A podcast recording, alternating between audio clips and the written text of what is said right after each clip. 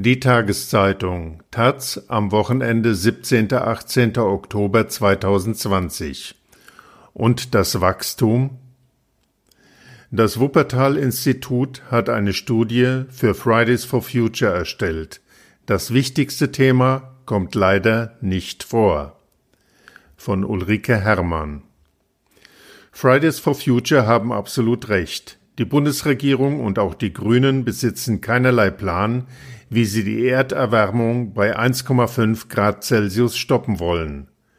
Fragt sich nur, warum die Politik so schnarchig ist. Die Antwort findet sich ausgerechnet in der Studie, die Fridays for Future beim Wuppertal Institut in Auftrag gegeben haben und die von der GLS Bank mit 30.000 Euro finanziert wurde.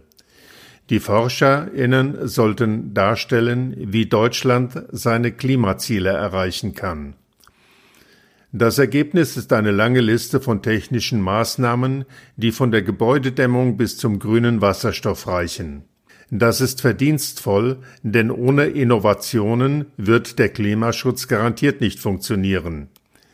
Trotzdem bleibt ein Unbehagen zurück. Nirgendwo wird die Rechnung aufgemacht, was diese technischen Vorschläge konkret für die Wirtschaft bedeuten würden.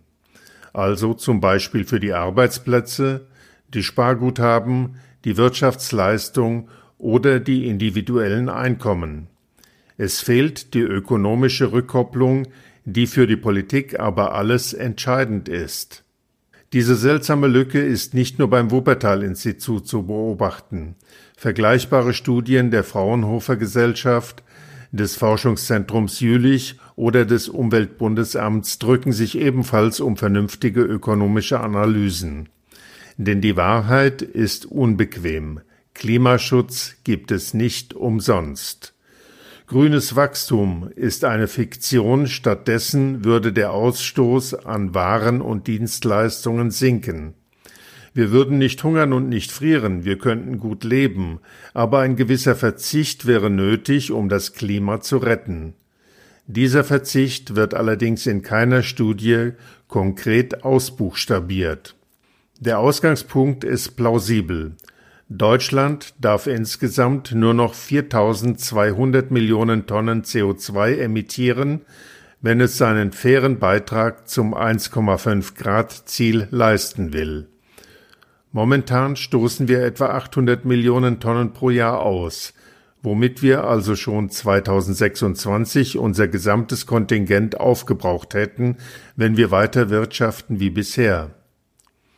Eine zusätzliche Übergangszeit können wir uns nur erarbeiten, wenn wir unsere Emissionen ab sofort radikal reduzieren. Aber selbst in diesem Szenario müssten wir ab 2035 völlig klimaneutral sein. Schon die erste Hürde taucht in der Wuppertal-Studie gar nicht auf. Es ist keinesfalls klimaneutral, jene Infrastruktur zu errichten, mit der man hinterher klimaneutral sein will. Die Herstellung von Windrädern, E-Autos, Solarpanelen, Wärmedämmung oder grünen Stahlwerken emittiert sehr viel CO2. Genaue Zahlen gibt es nicht, aber eine Pi mal Daumen Kalkulation macht zumindest die Dimension des Problems deutlich. Das Wuppertal Institut rechnet damit, dass es 100 Milliarden Euro pro Jahr zusätzlich kosten dürfte, Deutschland klimaneutral umzurüsten. Dies entspricht etwa drei Prozent der jetzigen Wirtschaftsleistung, wären also auch mindestens drei Prozent unserer derzeitigen CO2-Emissionen. Bis 2035 hochgerechnet bedeutet dies, 360 Millionen Tonnen CO2 müssen wir für die klimaneutrale Infrastruktur reservieren. Dies sind 8,6 Prozent von jenen 4200 Millionen Tonnen, die wir überhaupt noch ausstoßen dürfen. 8,6 Prozent klingen vielleicht harmlos, sie sind es aber nicht. Es wäre schmerzhaft, weitere 360 Millionen Tonnen CO2 irgendwie einzusparen, damit die klimaneutrale Infrastruktur nicht die Klimabilanz ruiniert. Um die Größenordnung zu verdeutlichen. Eine Stunde Streamen im WLAN produziert zwei Gramm CO2. Es würde also nicht viel bringen, wenn sich die Deutschen plötzlich eine Internetdiät auferlegen würden, damit die Windparks klimaneutral errichtet werden können. Dies ist kein Argument gegen die Klimawende. Wir müssen unbedingt Windparks, Solarpaneele und grüne Stahlwerke bauen. Aber das 1,5 Grad Ziel werden wir nicht mehr erreichen, auch weil die grüne Infrastruktur nicht ohne zusätzliche CO2-Emissionen zu haben ist. Gänzlich ungeklärt ist zudem die Frage, inwieweit die Ökoenergie reichen wird, um die bisherige Wirtschaftsstruktur zu befeuern. Denn Windräder und Solarpaneele lassen sich in Deutschland nicht beliebig vermehren. Irgendwann werden die geeigneten Standorte knapp. Theoretisch wäre es natürlich denkbar, dass man zusätzlich noch klimaneutralen Wasserstoff importiert, der in Gegenden produziert wurde, wo mehr Wind weht oder die Sonne stärker strahlt, also aus Marokko, Norwegen, Island oder Chile. Aber auch dieser Ansatz hat seine Grenzen, denn der grüne Wasserstoff wäre ja nicht gratis zu haben. Das Wuppertal-Institut nimmt in seinen Szenarien an, dass wir künftig für den importierten Wasserstoff genauso viel bezahlen werden wie bisher für Öl, Gas und Kohle. Allerdings wären die Energiemengen geringer. Das Wuppertal-Institut geht daher davon aus, dass der Endenergiebedarf in Deutschland bis 2050 um 36 bis 58 Prozent sinken muss. Das ist sportlich, aber machbar, wie die vergangenen 30 Jahre zeigen. Von 1990 bis 2017 ist die Energieeffizienz der deutschen Wirtschaft um 54 Prozent gestiegen.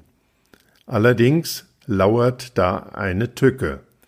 Obwohl die Energieeffizienz seit 1990 enorm zugelegt hat, ist der Endenergieverbrauch in Deutschland nur um ganze 1,5 Prozent gesunken denn in der gleichen Zeit ist die Wirtschaft rasant gewachsen, um knapp 50 Prozent. Dieses Phänomen nennt sich Rebound-Effekt. Wenn weniger Rohstoffe pro Wareneinheit benötigt werden, dann wird diese Ersparnis gern genutzt, um mehr Güter zu konsumieren. Die Autos werden schwerer, die Flugreisen zahlreicher, die Wohnungen größer. Dies bedeutet im Umkehrschluss, die verbrauchte Endenergie sinkt bis 2050 nur, wenn die Wirtschaftsleistung ab sofort stagniert, und zwar für immer. Für grünes Wachstum reicht die Ökoenergie nicht. Punkt. In Wahrheit benötigen wir sogar ein grünes Schrumpfen. Die konsumierten Mengen müssen sinken, sonst wird es nichts mit der Klimaneutralität. Zwischen den Zeilen ist dies auch beim Wuppertal-Institut zu erkennen.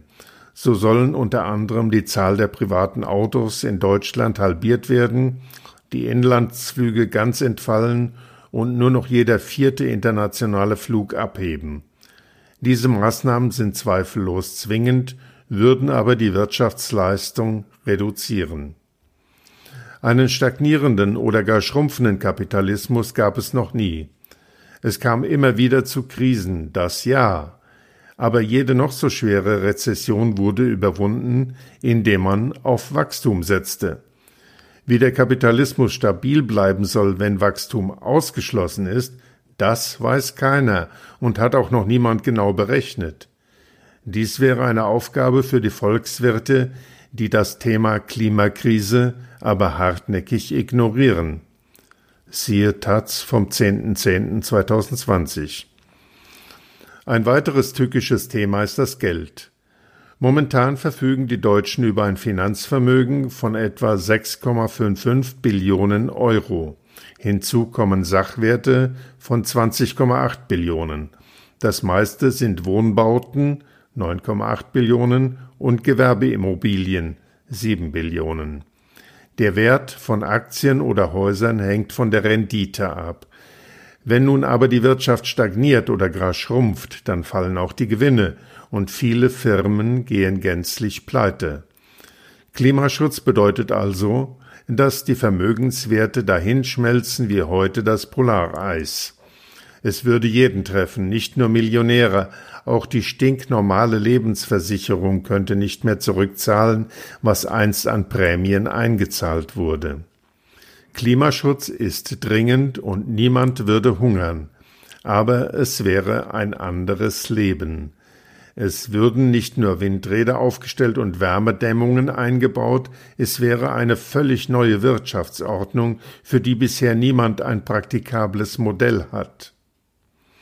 Das Wuppertal-Institut kennt die Grenzen der eigenen Studie, benennt sie aber nirgends deutlich. Stattdessen heißt es verschwimmelt, man wolle Denkanstöße liefern. Diese methodischen Hinweise sind jedoch so versteckt untergebracht, dass sie, verständlicherweise, von Fridays for Future übersehen wurden. Die SchülerInnen glauben daher, sie hielten jetzt eine Machbarkeitsstudie in ihren Händen, wie es auf ihrer Homepage heißt. Doch machbar ist bisher gar nichts, weil das Wuppertal-Institut ja nur technische Vorschläge geliefert hat. Sie sind zudem unvollständig, da glatt übersehen wurde, dass der Bau der neuen klimaneutralen Infrastruktur selbst erhebliches CO2 emittiert. Aber das Hauptproblem aller Studien ist, dass genau jene Fragen nirgendwo auftauchen, die für die Politik zentral sind. Was wird aus Arbeitsplätzen? Was aus Einkommen und Vermögen, wenn die Wirtschaft stagniert oder schrumpft? Wer trägt welche Lasten? Es ist nicht harmlos, dass das Wuppertal-Institut Fridays for Future in die Irre führt. Da die SchülerInnen glauben, sie hätten eine Machbarkeitsstudie erhalten, werden sie nun erst recht nicht verstehen, warum die Politik nicht genug macht. Eine ganze Generation von SchülerInnen wird so in die Politikverdrossenheit getrieben. Dabei sind die SchülerInnen eigentlich schon auf der richtigen Fährte. Sie arbeiten mit den Gewerkschaften zusammen und entwickeln Konzepte, wie man Energiesteuern gerecht erheben könnte. Aber bisher fehlt die makroökonomische Analyse. Wie schön wäre es daher, wenn die GLS Bank noch einmal 30.000 Euro spendieren würde für eine Studie, die die Ergebnisse aus Wuppertal mit einer volkswirtschaftlichen Gesamtrechnung verbindet